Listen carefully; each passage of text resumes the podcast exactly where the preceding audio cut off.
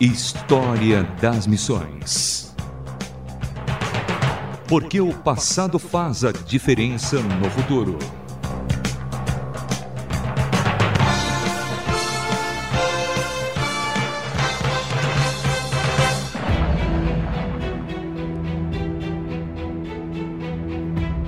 Olá, sou Samuel Matos e no História das Missões hoje, os irmãos Cirilo e Metódio.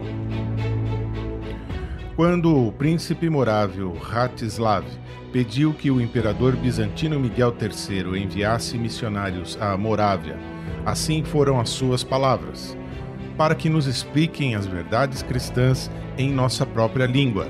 Seriam então enviados os irmãos Cirilo e Metódio eles já estavam desenvolvendo uma reputação de pensadores e administradores preparados, e o trabalho deles levaria as boas novas a toda uma região que falava uma língua diferente daquelas mais faladas em sua época.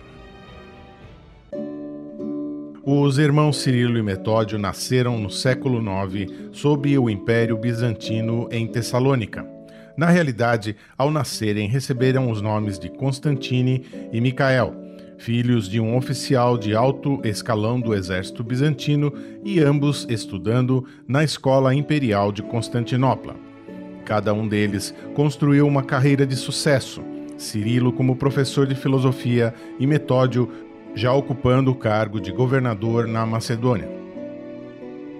Cirilo estudou filosofia, gramática, retórica, música, aritmética, geografia e astronomia, além das línguas clássicas como hebraico, grego e latim.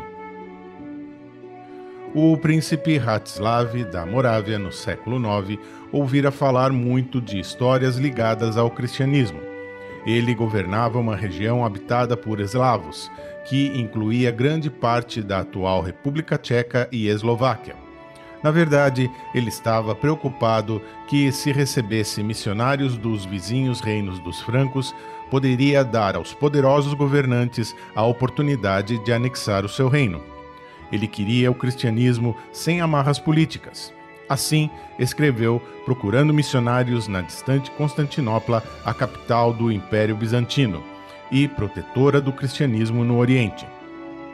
Hatslav da Morávia teria dito: não temos um professor que nos explique em nossa língua a verdadeira fé cristã. O patriarca de Constantinopla, na época, escolheu então os dois irmãos para o cargo, Cirilo e Metódio, que já haviam também aceitado a fé cristã. Eles haviam crescido em Tessalônica e falavam um dialeto eslavo além do grego. Juntos, já haviam também adquirido experiência representando a igreja oficial em alguns países e dessa forma levando o cristianismo em missões diplomáticas entre os czares e os árabes.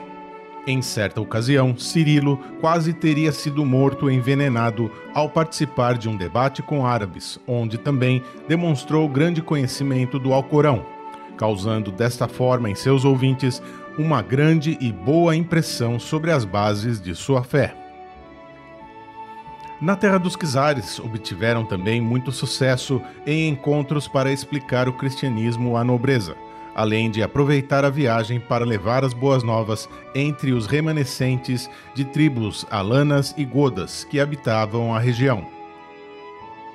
Ao se prepararem para o retorno a Constantinopla, o rei Czar queria lhes oferecer um pagamento em joias, ao que recusaram, solicitando em troca disso e com sucesso a libertação de cerca de 200 escravos. Além de tudo, levaram de volta recomendações de que fizeram um importante trabalho para a amizade entre os povos. História das Missões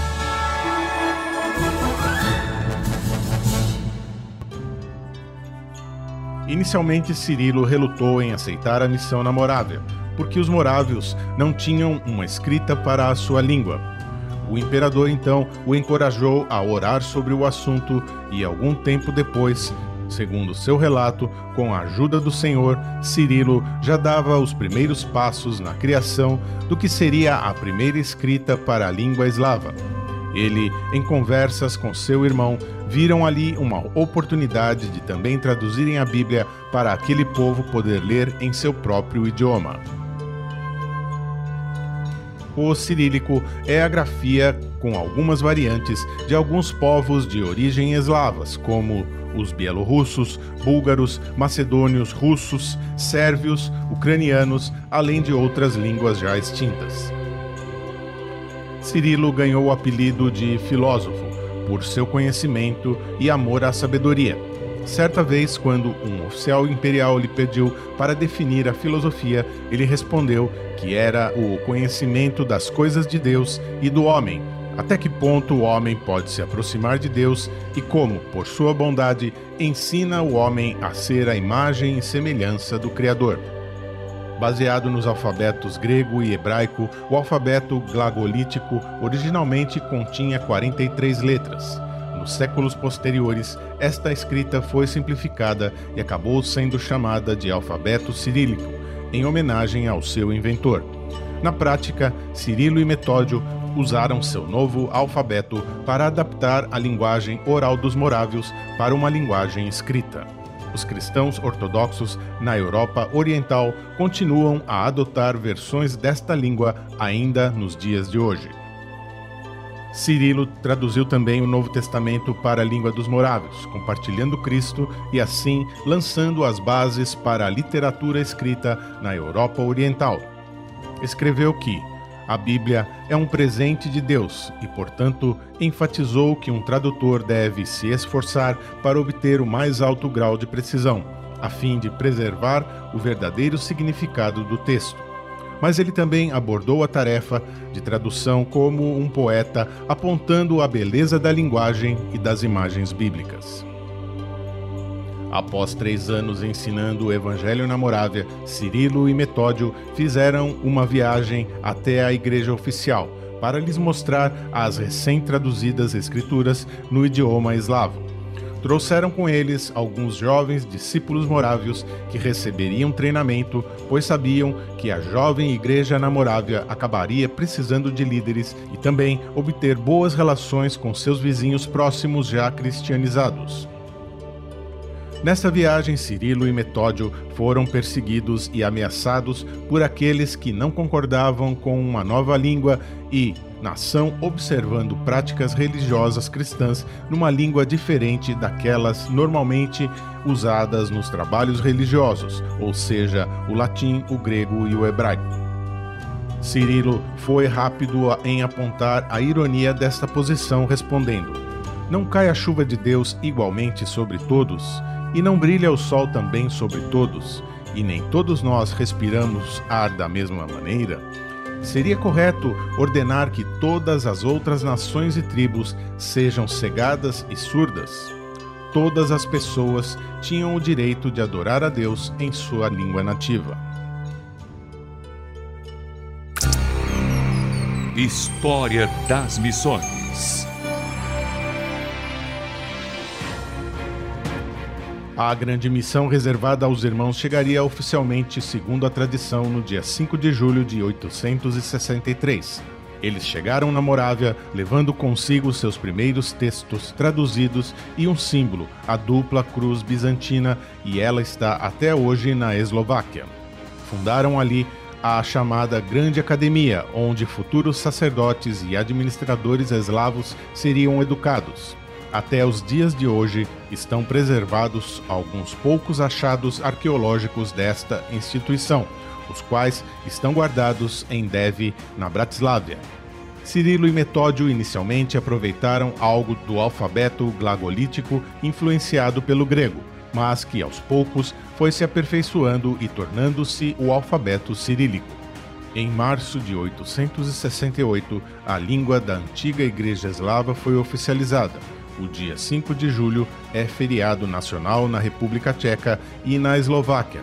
Em 24 de maio é feriado nacional na Bulgária e na Macedônia do Norte, em honra aos dois irmãos. História das Missões Na mesma missão na Grande Morávia, Cirilo, além de traduzir a Bíblia, produziu uma grande coleção de outros textos, sendo considerado o fundador da literatura eslava.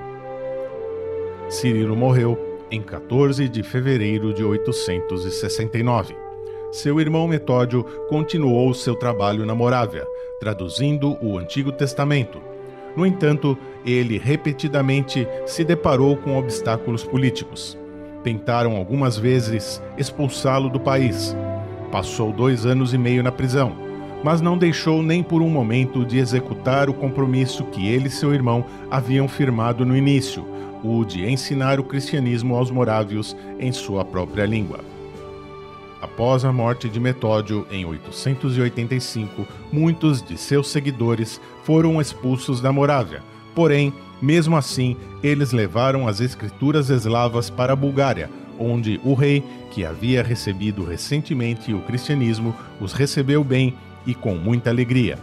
Todo esse trabalho preparou terreno para a propagação do cristianismo em toda a Europa Oriental e na Rússia. Todas essas traduções têm para as línguas eslavas significado semelhante aos das obras de Martinho Lutero na tradução da Bíblia para o alemão. O trabalho dos irmãos Cirilo e Metódio também influenciou a criação de um código civil e um código judiciário na língua cirílica.